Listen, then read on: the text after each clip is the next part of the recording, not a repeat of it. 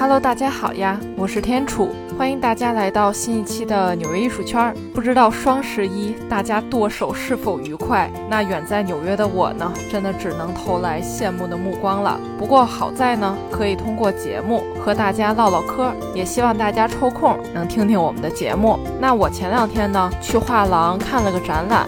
那在看作品的时候，真的是太入迷了，一没留意，我整个脸都快贴到那个作品外的玻璃上了。毕竟有玻璃罩着，这个我真是看不清细节呀。那这会儿呢，这个尽职尽责的保安呢，就立马冲了过来，提醒我不要离作品那么近。我呢，也是连忙表示歉意。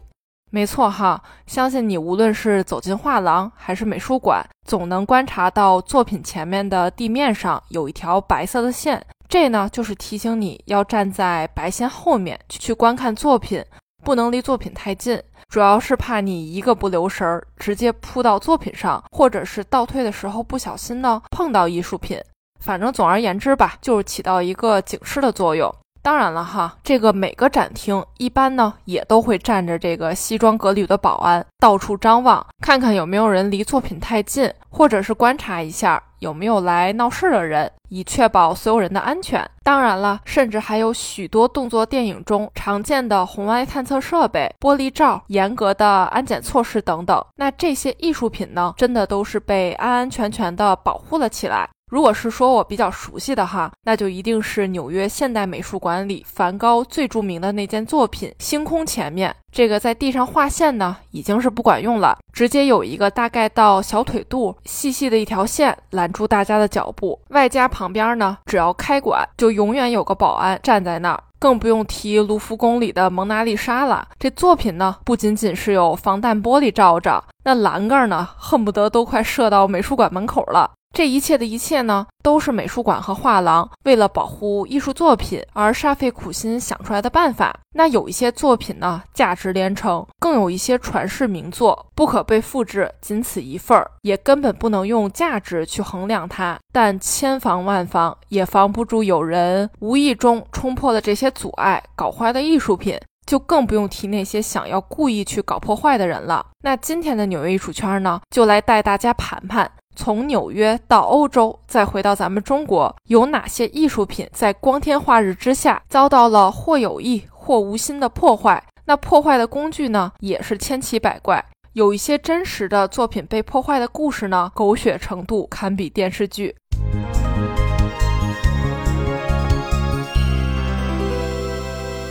那咱们刚才提到了蒙娜丽莎，其实细数一下，遭遇事故最多的一定是这件达芬奇的传世名作。那蒙娜丽莎就带着这样一抹微笑，被破坏过，也被偷过。一九一一年八月二十一日，蒙娜丽莎从卢浮宫的墙上消失了。到了第二天早上上班的时候，工作人员和保安呢才发现画不见了。不过一开始呢，大家也都没有着急，觉得肯定是被摄影师拿去档案室去拍照记录了。那过了几个小时，问了一圈，所有人都说没看到、没拿过。之后呢，这帮人才大眼瞪小眼，后知后觉地发现这画就这么不翼而飞了。报警之后。六十名调查员涌入卢浮宫进行调查。那为了协助调查呢，卢浮宫整个场馆整整关闭了一周的时间。那在当博物馆重新开放的时候呢，蒙娜丽莎曾经被挂着的地方呢，空空如也，因为这画压根儿就没被找回来。那当时在任的卢浮宫馆长呢，也因为失职而被辞退了。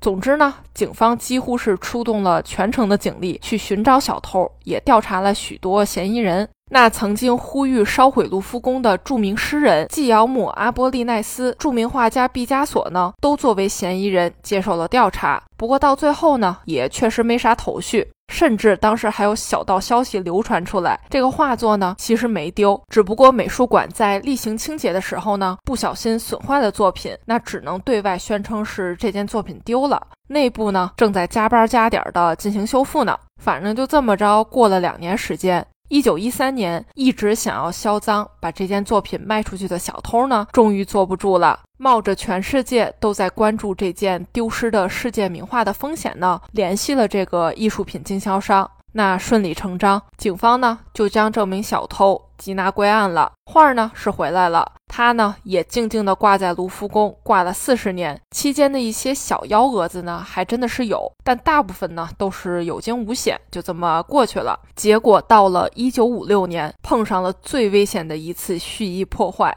一名法国参观者因为嫌弃蒙娜丽莎不是法国人，于是向画作的下半部分泼了酸性液体，导致画作受损。好在修复人员呢，很快的把这件画给修复了。结果没过俩月，一名玻利维亚人又将石头砸向了蒙娜丽莎，导致她的右臂遭到破坏，局部颜料脱落。反正现在呢，这幅蒙娜丽莎已经被特制的玻璃罩给保护起来了。你要想看这幅作品，麻烦您去排大队吧。那最近的距离呢，可能对我这种近视眼而言，只能朦朦胧胧地看到蒙娜丽莎若隐若现的微笑。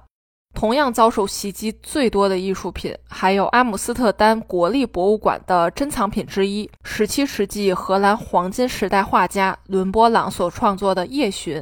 最开始的破坏呢，倒不是说蓄意的，但也不能完全说不是故意的。事情呢是这样子的：一六四二年，伦勃朗完成了这幅画作，高呢三点五米，宽四点五米。它是为阿姆斯特丹新建的会议厅中的宴会厅所量身定制的。那在七十五年之后，当人们决定把这件作品转移到市政厅的时候，才发现画作太大，空间太小。于是呢，这幅画被切成了几份儿进行转移，并且为了去适应全新的空间，那边边角角的一些地方呢，也被咔嚓去了。被切下来的画布呢，至今也不知道被扔在哪儿了。那第二次世界大战的时候，这幅巨型画布呢被卷起来，分别藏在不同的地方。一九一一年，一位海军厨师试图用小刀去划破画布，不过好在呢下手不够决绝，仅仅造成了表面的一些裂痕。一九二六年，一名精神病人向夜巡去泼硫酸，好在被保安和工作人员及时制止了。那工作人员呢也迅速向画布上去喷水。最终，这个酸液呢，只穿透了画作的清漆层，画作后来呢，也是被完整的修复了。但是在一九七五年，一名教师用刀划破了画布，这就造成了不可弥补的损失。尽管后来呢，画儿是被修好了，但你仔细看的话，还是能看到这个切口的。那伦勃朗的《夜巡》和达芬奇的《蒙娜丽莎》，真的可以算得上是难兄难弟了。除此之外，作品遭受破坏最多的艺术家莫过于毕加索了。不过我想了一下哈，也或许是因为他真的太高产了，基本上每一个美术馆里都有他的作品，那这个几率呢就比较大了。二零二零年，英国伦敦泰特现代美术馆呢正在展出的毕加索创作于一九四四年的名画《女子半身像》，被一名男子蓄意撕毁。那该画作的原型呢，是毕加索的情人朵拉马尔。那这幅作品的价值呢，高达一点八亿人民币。二零一零年，毕加索代表作之一的《演员》在纽约大都会博物馆展出期间呢，也被整出了个大口子。那有关这一部分呢，欢迎大家回听纽约艺术圈最开始几期讲大都会美术馆的节目，里面就提到了这个故事。那蒙娜丽莎遭到破坏的理由呢，千奇百怪。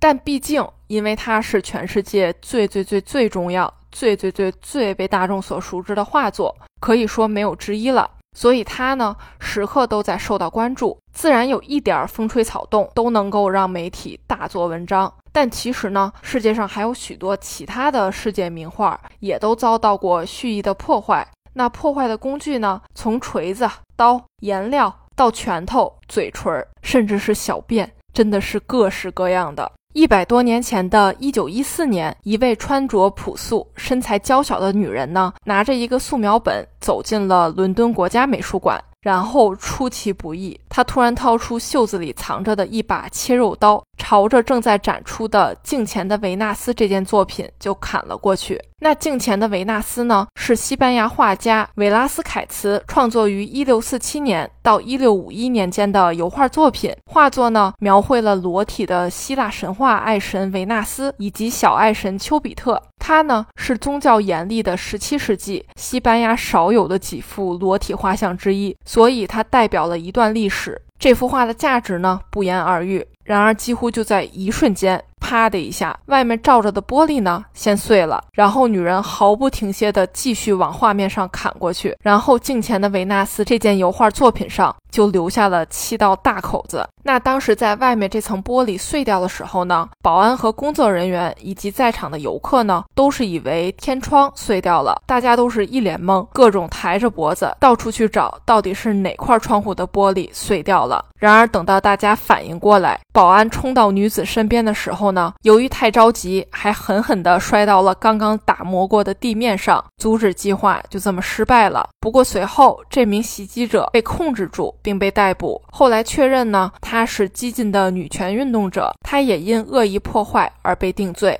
那具体的原因呢，就不解释了。但几十年后，这名袭击者在接受采访的时候表示，他不喜欢参观美术馆的男性游客对着某些艺术作品张大嘴巴和张大眼睛的那种表情。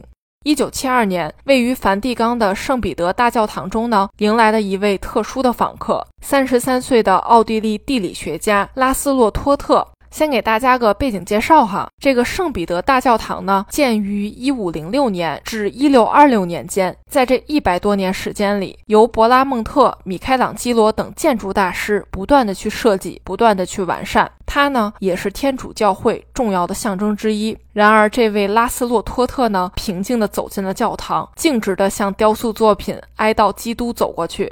随后，可怕的事情就发生了。他翻过了护栏，一边高喊着“我是耶稣基督”，一边用锤子疯狂地敲打这座大理石雕塑。那哀悼基督呢？是米开朗基罗的成名作，创作于一四九七年。故事题材当然是来自于圣经，描绘了圣母玛利亚怀抱着被钉死的基督，面部表情悲痛万分。那在他的疯狂攻击之下，圣母玛利亚的左眼皮、脖子。头和头巾一一掉落，他呢又一手折断了圣母玛利亚的左臂。事后呢，工作人员紧急封闭了现场，去进行仔细的搜寻。找回了五十多块大理石碎石，但更多的碎片呢，还是被游客顺手牵羊的带走了。那这场破坏造成的巨大损失，修复团队整整花了三年的时间才算完成。那为了避免再度遭到破坏，这件作品呢，后来被放置在一大片防弹玻璃后面，受到了完整的保护。